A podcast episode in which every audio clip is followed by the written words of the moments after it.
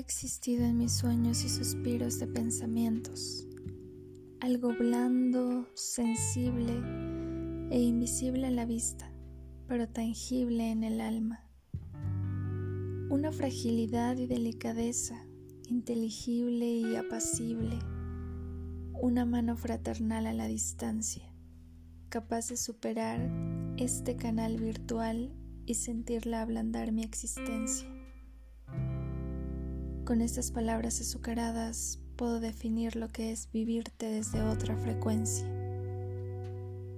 Sé que desconoces de tu amplia capacidad a fin de modificar la desolación por la consolación, el llanto por el canto y la cruel letargia por una caramelada alegría.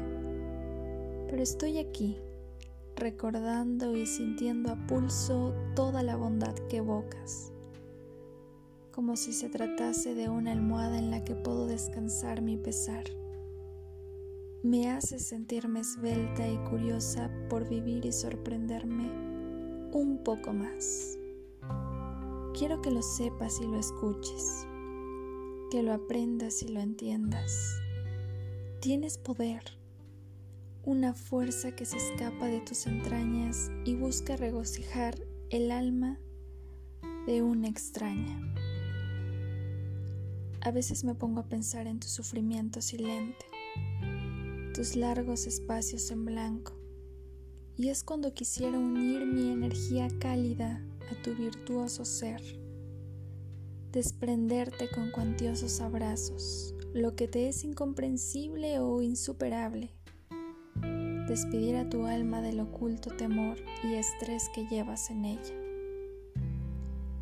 Ojalá al escucharme sea posible sentirte ligero, nítido y esplendoroso, tal como yo te veo. Ha sido difícil, siempre lo es, pero tengo fe en ti, en que saldrás victorioso del camino rocoso que ahora transitas, descalzo.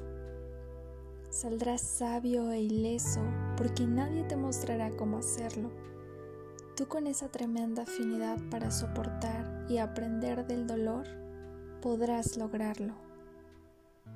Tengo fe que del caos y la incertidumbre por el devenir germinará nuevamente tu esencia, radiante, llena de vitalidad.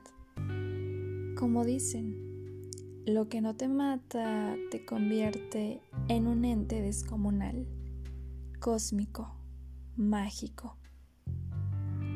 Deseo que nada ni nadie consiga apagar tu maravillosa luz fulgente.